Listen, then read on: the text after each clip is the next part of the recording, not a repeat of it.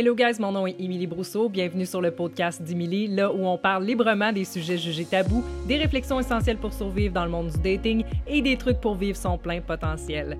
Aujourd'hui, on parle de vivre dans sa vanne, mais plus spécifiquement de ce que les gens ne disent pas sur cette fameuse van life. Pour moi, la van life, c'est partir à l'aventure en habitant dans son véhicule tout en vivant le plus minimalement possible.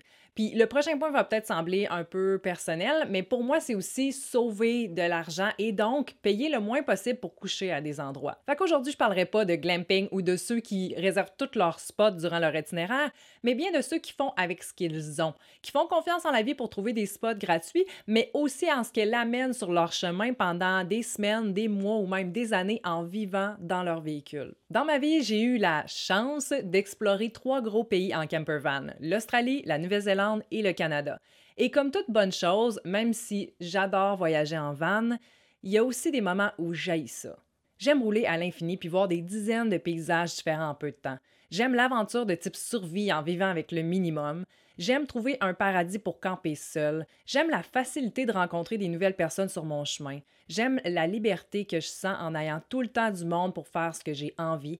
Mais il y a aussi un autre visage derrière la Mercedes à 80 000 toute pimpée. Premièrement, et sûrement la chose la plus importante, dormir. Trouver des endroits pour dormir dans ta vanne légalement, c'est tel que tel. Il existe des campings payants, mais si t'es comme moi, c'est pas mal la dernière chose qui t'intéresse. Il existe aussi des applications, des quartiers industriels, puis le Walmart qui te souhaitent toujours la bienvenue. Mais trouver un endroit que tu te feras pas déranger à toute heure de la journée avec des bruits de personnes puis des lumières de char d'en face, c'est une autre histoire. Dans les endroits paradisiaques, tu es souvent au beau milieu de nulle part, là où la mer est belle et les humains bien rares, mais c'est aussi là où tu n'as souvent pas de service sur ton téléphone. Et tout dépend de ta tolérance, mais personnellement, en tant que femme, j'ai toujours eu cette peur de me faire violer, donc c'est sûr que dans des endroits comme ça, je me sens hyper vulnérable. Malgré ça, j'ai souvent choisi ce genre d'endroit parce que j'aime l'expérience et la tranquillité que ça me procure. Le jour, je vis ma best life, je suis hyper reconnaissante, je profite des vagues, de la forêt, puis quand la nuit arrive, puis que j'entends des bruits bizarres, ben c'est là que je me raconte des histoires tordues, puis que je dors juste deux heures dans toute ma nuit. Maintenant, il y a aussi parfois des super beaux spots plus proches de la ville, mais dans ces spots-là, il y a aussi beaucoup de locaux qui, eux, sont plus capables de te voir te brosser les dents sur le bord de l'océan. Puis sans compter qu'il va y avoir au moins cinq autres campeurs avec toi au même spot qui eux aussi attirent l'attention. Je me rappelle en Nouvelle-Zélande, on campait souvent dans des stationnements où il y avait des véhicules de chaque côté de nous à moins d'un mètre. Tu sais, un, vrai petit nid idéal pour faire l'amour avec ton chum. Puis en campant dans ce genre d'endroit-là, parce que des fois c'est littéralement la seule place où tu peux dormir dans certaines villes, bien il arrive que la police cogne dans ta fenêtre en plein milieu de la nuit parce que cette journée-là, un local a fait une plainte, même si légalement tu avais le droit d'être là. Fait c'est aussi dans des moments comme ça que tu te sens hyper vulnérable à rouler dans le noir à essayer de te trouver une autre place pour dormir. Outre dormir, on a tous besoin d'aller aux toilettes puis de se laver. Puis peu importe tes standards, tu dois être prêt à chier d'un bois, à te laver dans rivière bien frette, puis à te louer une chambre de motel de temps en temps pour te raser puis te laver les cheveux. Au début, tout ça, ça va te faire sentir hyper vivant. Puis si t'as une vanne pimpée, ben toi, ton seul concern, c'est remplir ta tank à eau puis vider ta marde. Mais pour ceux qui vivent un peu plus simplement puis qui n'ont pas 60 000 à investir, ben il y a inévitablement un moment où tu vas rêver d'une douche chaude puis d'une toilette pour t'asseoir. Deux choses super simples que pas tout le monde a la chance d'avoir. Même si je suis pas quelqu'un qui a peur de me laver à l'eau froide puis de squatter plusieurs fois par jour avec des gens autour de moi, euh, je l'aime en crise, ma toilette privée pour chier, puis mes douches chaudes deux fois par jour pour me rendre les cheveux toutes propres. Ensuite, il y a se nourrir, un autre besoin essentiel challenger.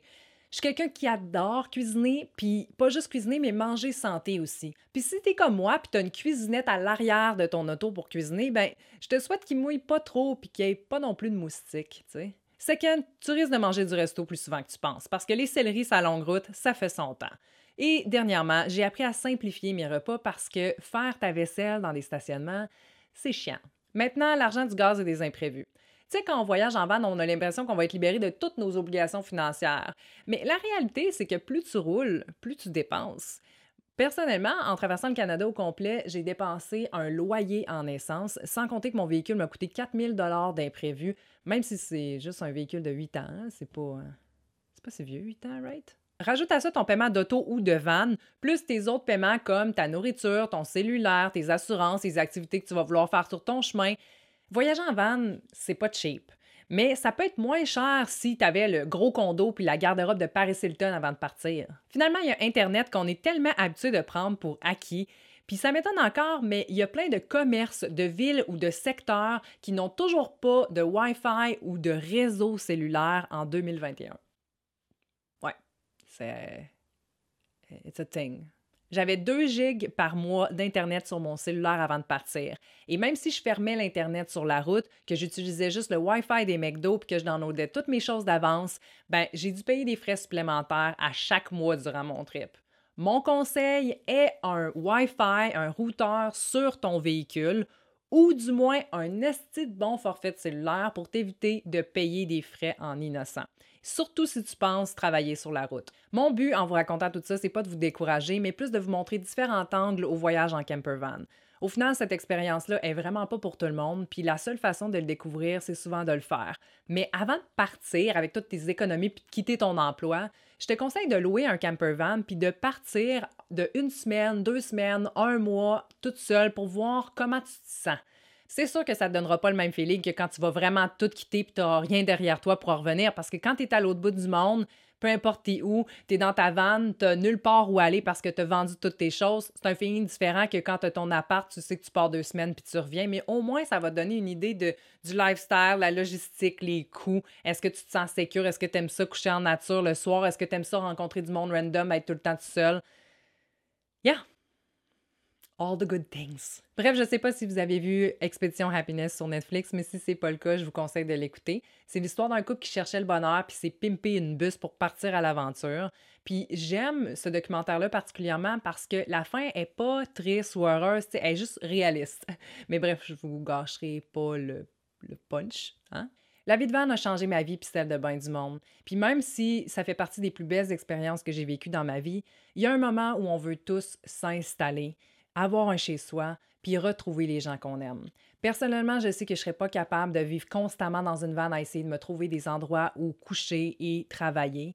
J'ai besoin d'un équilibre entre avoir un chez moi, partir à l'aventure, puis revenir chez moi par la suite. J'aime la quiétude d'avoir un endroit planté dans la terre. J'aime être assis sur un divan et parler avec mes amis. J'aime avoir un masque d'argile dans le visage puis prendre un bain. Mais j'aime aussi partir à l'aventure pour shaker tout ça puis apprécier encore plus mon chez moi quand je reviens. C'était Émilie Brousseau, j'espère que vous avez aimé. Si c'est le cas, n'oubliez pas de me le faire savoir en partageant ou en vous abonnant à ce podcast. Et sachez que j'ai aussi deux vidéos sur YouTube qui pourraient vous intéresser. Un sur les essentiels de comment vivre dans son auto et le deuxième de comment j'ai converti ma Kia Soul que je vais laisser dans la description. C'est tout pour moi aujourd'hui. On se revoit bientôt. Namaste, guys.